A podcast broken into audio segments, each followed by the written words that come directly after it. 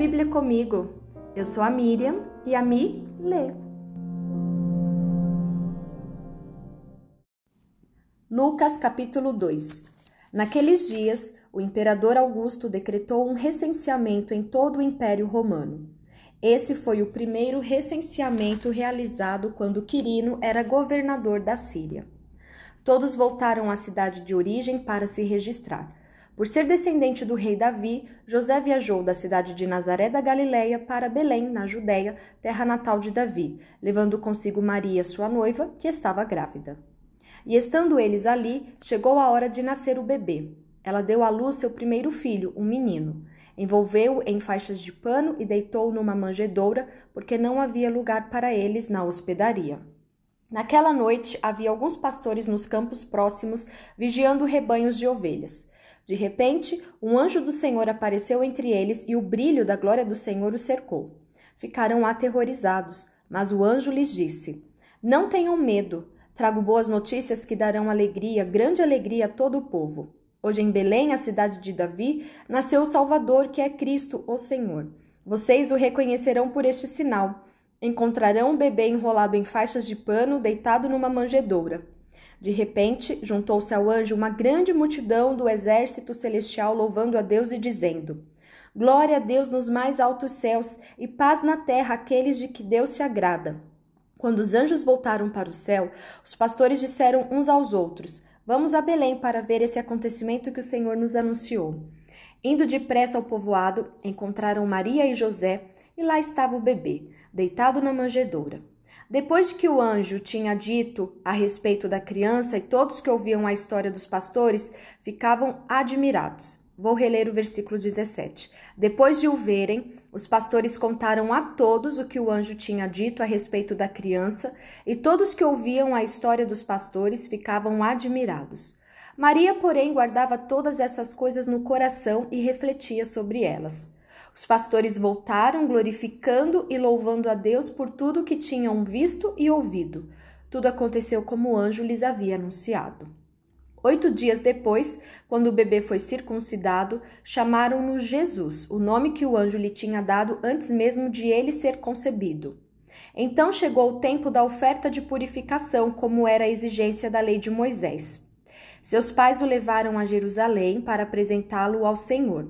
Pois a lei do Senhor dizia: se o primeiro filho for menino, será consagrado ao Senhor. Assim, ofereceram o sacrifício exigido pela lei do Senhor, duas rolinhas ou dois pombinhos. Naquela época, vivia em Jerusalém um homem chamado Simeão. Ele era justo e devoto e esperava ansiosamente pela restauração de Israel. O Espírito Santo estava sobre ele e lhe havia revelado que ele não morreria enquanto não visse o Cristo enviado pelo Senhor. Nesse dia, o Espírito o conduziu ao templo. Assim, quando Maria e José chegaram para apresentar o menino Jesus ao Senhor, como a lei exigia, Simeão tomou a criança nos braços e louvou a Deus, dizendo: Soberano Deus, agora podes levar em paz o teu servo, como prometeste Vi a tua salvação, que preparaste para todos os povos. Ele é a luz de revelação às nações e é a glória do teu povo Israel. Os pais de Jesus ficaram admirados com o que se dizia a respeito dele. Então Simeão os abençoou e disse a Maria, mãe do bebê: Este menino está destinado a provocar a queda de muitos em Israel, mas também a ascensão de tantos outros. Foi enviado como sinal de Deus, mas muitos resistirão a ele. Como resultado, serão revelados os pensamentos mais profundos de muitos corações, e você sentirá como se a espada lhe atravessasse a alma. A profetisa Ana, filha de Fanuel, da tribo de Azer, também estava no templo. Era muito idosa e havia perdido o marido depois de sete anos de casados e vivido como viúva até os 84 anos. Nunca deixava o templo, adorando a Deus dia e noite, em jejum e oração. Chegou ali naquele momento e começou a louvar a Deus, falava a respeito da criança a todos que esperavam a redenção de Jerusalém. Após cumprirem todas as exigências da lei do Senhor, os pais de Jesus voltaram para casa em Nazaré, na Galileia. Ali o menino foi crescendo, saudável e forte. Era cheio de sabedoria e o favor de Deus estava sobre ele. Todos os anos, os pais de Jesus iam a Jerusalém para a festa da Páscoa. Quando Jesus completou 12 anos, foram à festa como de costume. Terminada a celebração, partiram de volta para Nazaré, mas Jesus ficou para trás em Jerusalém, sem que seus pais notassem sua falta. Pensaram que ele estivesse entre os demais viajantes, mas depois de caminharem um dia inteiro, começaram a procurá-lo entre os parentes e amigos. Como não o encontraram, voltaram a Jerusalém para procurá-lo.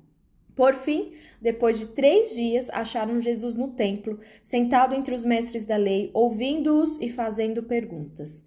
Todos os que o ouviam se, se admiravam de seu entendimento e de suas respostas. Quando o viram, seus pais ficaram perplexos. Sua mãe lhe disse: Filho, por que você fez isso conosco? Seu pai e eu estávamos aflitos procurando você por toda parte. Mas por que me procuravam? perguntou ele. Não sabiam que eu deveria estar na casa de meu pai? Não entenderam, porém, o que ele quis dizer.